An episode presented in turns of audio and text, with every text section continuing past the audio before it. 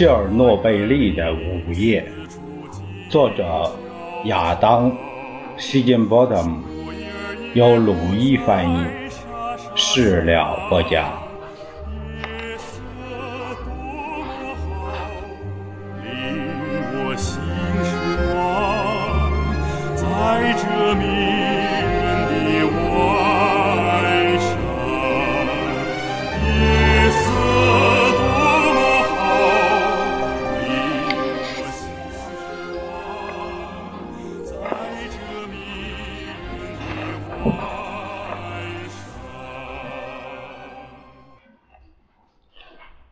一九六六年九月二十六日，莫斯科的苏联部长会议签署命令，批准建造第一台新一代巨型水石墨核反应堆，后来被以 RBMK 指代，全称是压力管式石墨漫画沸水反应堆，或高功率通道型反应堆。它由中型机械制造部的军用产部发电两用反应堆一万二号发展而来，是试验性的和平原子一号反应堆的直系后代，只不过规模放大了好几个量级而已。直径十二米、高七米的 RBMK 反应堆堆芯儿，是一个比两层楼还高大的巨型圆柱体。构成它的是由一千七百余吨起漫画作用的石墨气块堆成的两千四百八十八根彼此独立的柱子，每根柱子内部都有一个上下贯通的圆形通道。装在这些通道中的是一千六百多根耐热锆合金压力管，每根压力管中都装着一对金属组件，其中封装着燃料棒，一百九十吨浓缩二氧化铀。被分别压缩进每个直径只有男性尾指大小的陶瓷芯块中。一旦反应堆进入临界状态，铀开始升温变热，释放出核裂变的能量，燃料组件便会从下方泵入堆芯的水。所冷却，在巨大的压力下，六六十九个大气压或一千磅每平方英寸水会迅速升温到两百八十摄氏度，转化为水和超高温水蒸气的混合物，然后从反应堆上部通过管道输送至巨型气水分离气锅。他们会将蒸汽输送至涡轮发电机发电，而剩下的水则回到冷却循环的起点，再一次流经堆芯。反应堆的功率由二百一十一根注入碳化硼的控制棒来调控，这些控制棒。大多数长约五米，可以被升高或插入反应堆堆芯，增加或降低核链式反应的速率，从而控制反应堆产生的热量和能量。为了保护电厂和员工不受辐射危害，反应堆的堆芯儿就是活性区域被一个巨大的环形水罐包围起来。外面又包有一层钢制外壳，并以盛满了沙子的巨箱围住。所有这些进一步被封装于深达八层楼的混凝土的坑穴中，以排成王冠形状的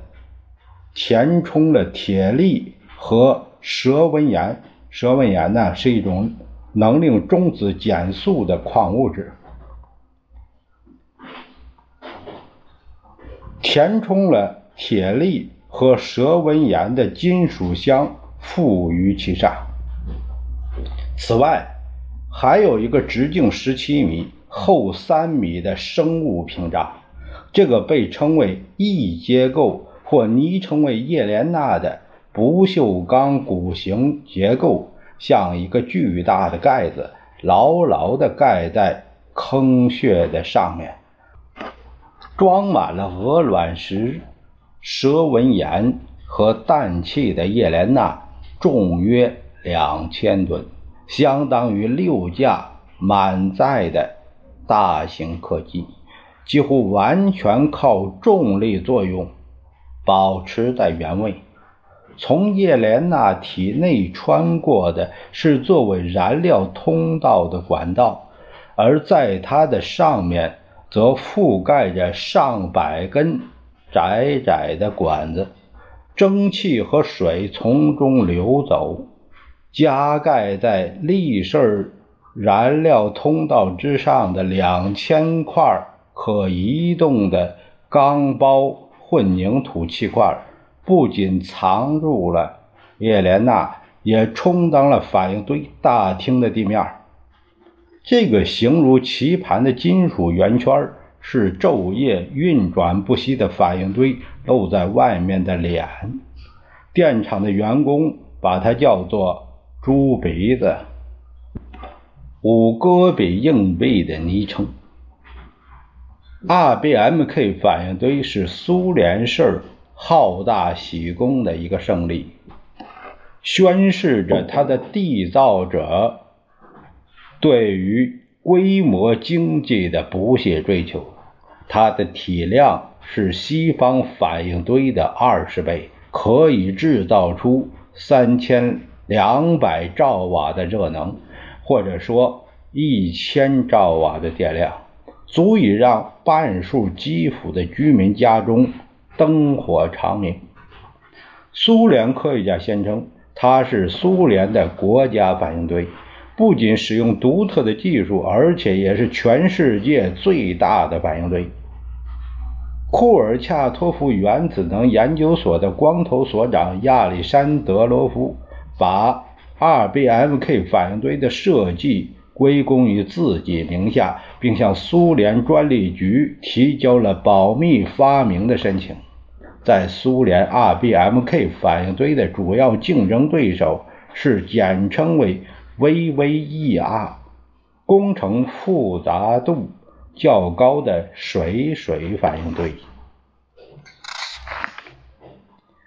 因为它和美国人偏爱的压水反应堆十分相似，所以会被唱衰者贬称为美式反应堆。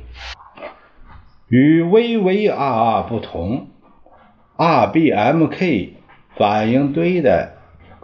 部件可以在现有工厂中制造，不需要任何专门工具。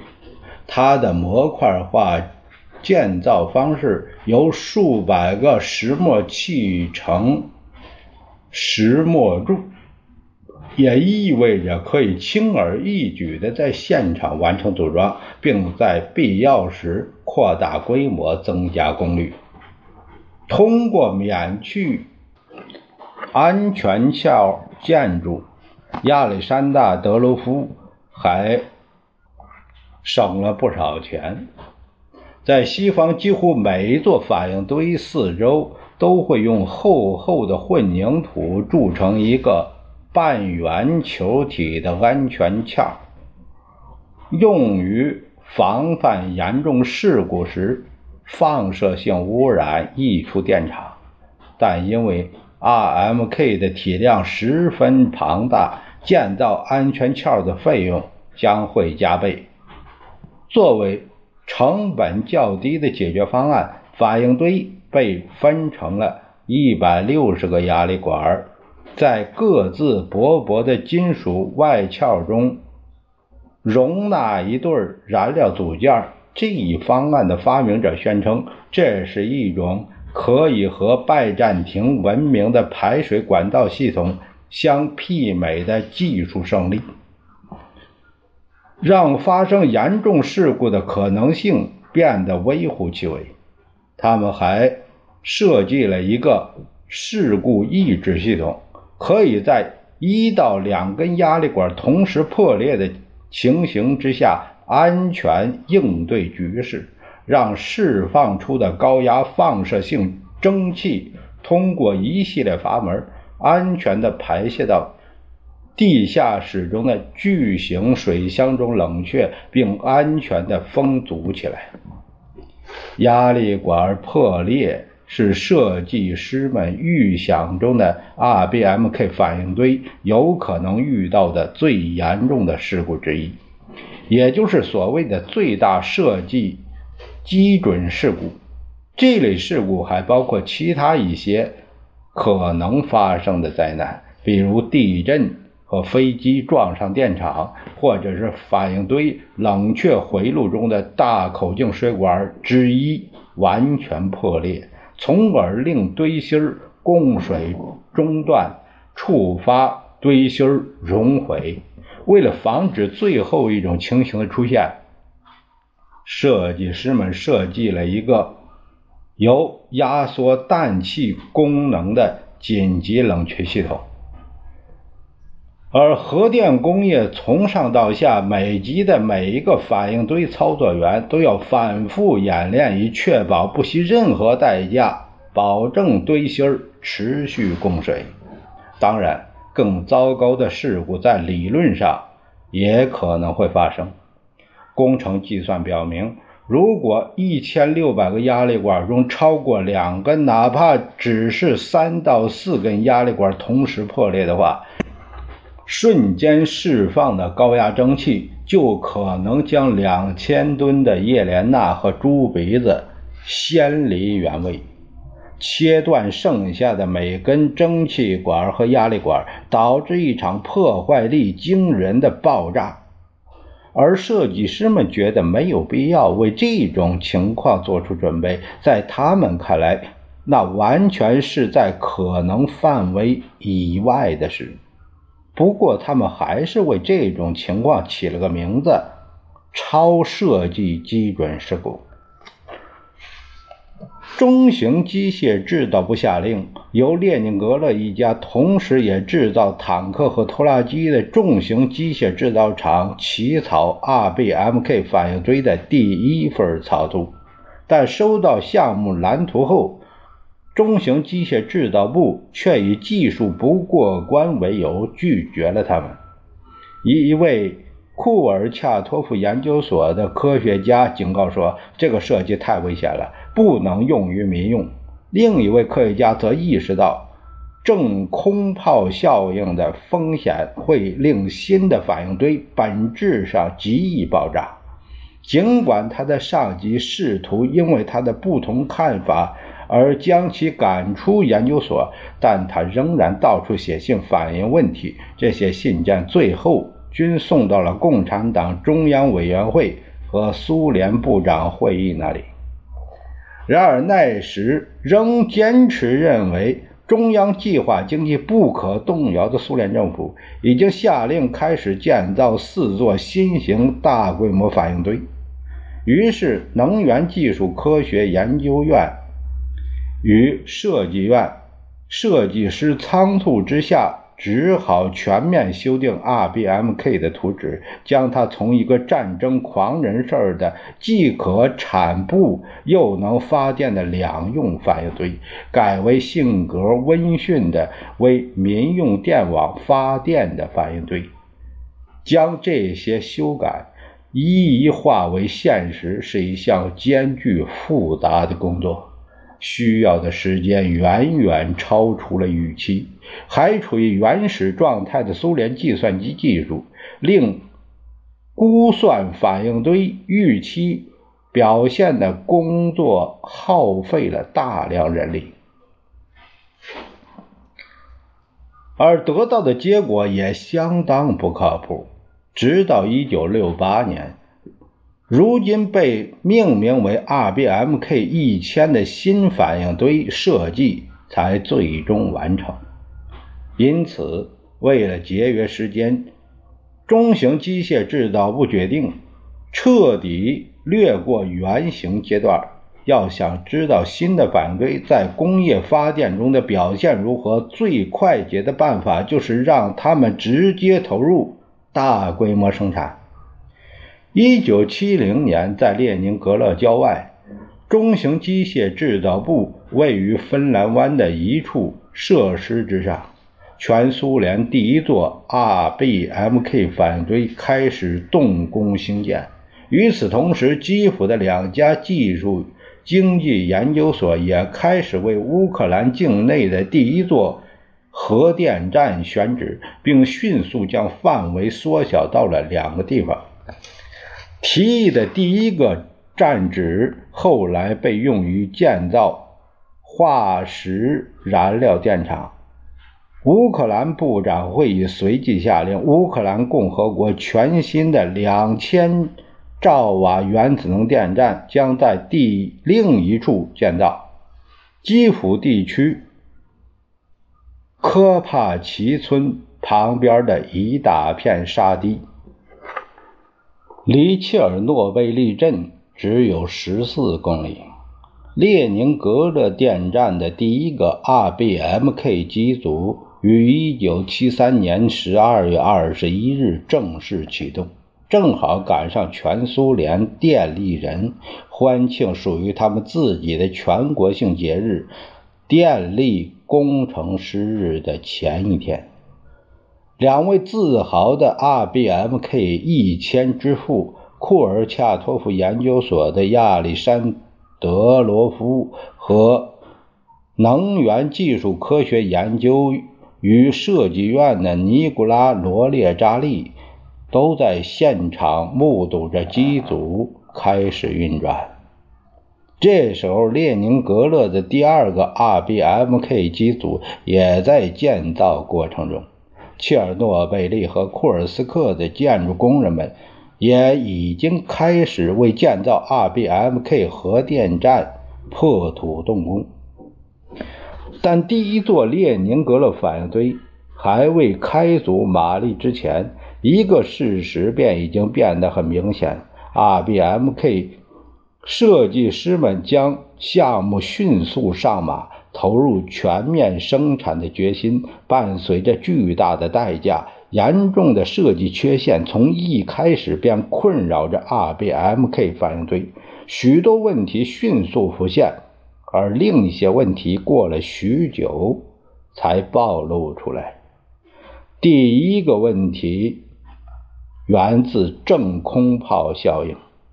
这个缺陷令苏联的石墨水反应堆极易在冷却剂流失的情况下迅速发生链式反应失控，而在 RBMK 反应堆中降低反应堆运行成本的那些举措令问题进一步恶化。为了让 RBMK 反应堆同化石燃料电站相比更有竞争力，它被刻意设计为令铀燃料燃烧产生的电力输出最大化。在列宁格勒一号组启动后，设计师们发现，当更多的燃料参与燃烧时，正空炮效应会恶化，而运行的时间越长，反应堆就。越难以控制，在三年的运行周期即将结束，需要停堆进行预防性的机组维护之时，RBMK 反应堆将处于最不可预测的状态下。设计师们做了修正，但这种不稳定性依然存在。然而，亚历山德罗夫。和多列扎利都不打算对这些问题刨根问底儿，甚至并不完全理解这些问题，因此反应堆的操作手册中并没有提供任何与空炮效应有关的安全分析。在列宁格勒进行的实验结果已经很明显，理论上预计的反应堆运行表现与实际的情况有很大的差异，但设计师们决定。不过分追究这些结果，即便在投入全面商业运转后，依然没有人知道，在发生大型事故时，RBMK 反应堆会如何反应。反应堆的第二个缺点源自它的庞大体量。RBMK 反应堆是如此庞大。以至于堆芯某个区域的反应性经常与另一个区域的反应性仅有松散的联系。操作人员在控制反应堆时，不得不视其为几个合在一起的单独反应堆，而不是一个整体。一位专家将它比作。一栋巨大的公寓楼，某一家或许正在热闹闹的欢庆婚礼，隔壁那家却在为丧礼守夜。孤立的反应性热点可能会深藏在堆芯底部，很难被察觉。这个问题在反应堆启动和停堆期间尤为明显。当反应堆以低功率运行时，检测堆芯内部反应性的系统会变得不那么可靠。在这些关键时期，那些在控制室值班的工程师几乎对发生在活性区域中的事情一无所知，他们不得不凭借着经验和直觉估计堆芯的活跃程度。而无法依赖设备上的显示数字，这使得启动和停堆成为 RBMK 操作中最考验能力也最危险重重的阶段。第三个缺陷存在于作为预防事故的最后一道防线的反应堆紧急保护系统之中。如果操作人员遇到需要紧急停堆的状况，比如重大冷却剂泄漏事故或反应堆失控，他们可以按下紧急停堆按钮，激活该机组额门缩写为 AZ 杠5的五级快速降功率系统的最终阶段。按下这个按钮，会将专门的一组二十四根吸收中子的碳化硼控制棒。以及当时处于抽出状态的剩余的一百八十七根手动或自动控制的控制棒，同时插入反应堆堆芯儿，全面终止整个反应堆的所有链式反应。然而，按照设计，这个 AZ-5 应急机制并不是要让反应堆骤然紧急停堆。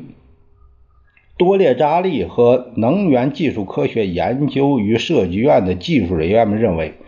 突然切断反应堆产生的电力对苏联电网的运行具有破坏性。此外，他们也认为，只有在对电厂的外部供电完全中断这种极其不可能发生的情况下，此种及时停堆才有必要。因此，他们设计了只会缓慢将反应堆功率降至为零的 AZ-5 系统。为这个系统提供动力的，并非专门的紧急发动机，而是与手动控制的反应堆控制棒共享同一套电动伺服系统。在反应堆正常运作期间。操作人员使用的这些手动控制的控制棒，反应堆的功率要将这些 AZ-5 控制棒从反应堆上方完全抽出的位置彻底插入堆芯，需要十八到二十一秒的时间。设计师们希望控制棒缓慢的插入速度可以通过其庞大数量予以弥补，但在中子物理中，十八秒是相当长的时间。而在一个处于高度正空泡效应下的核反应堆里，这几乎相当于永恒。除了这一连串令人不安的重大设计缺陷以外，反应堆的建造也受到了苏联工业蔓延成风的偷工减料、粗制滥造的负面影响。列宁格勒一号反应堆的燃料组件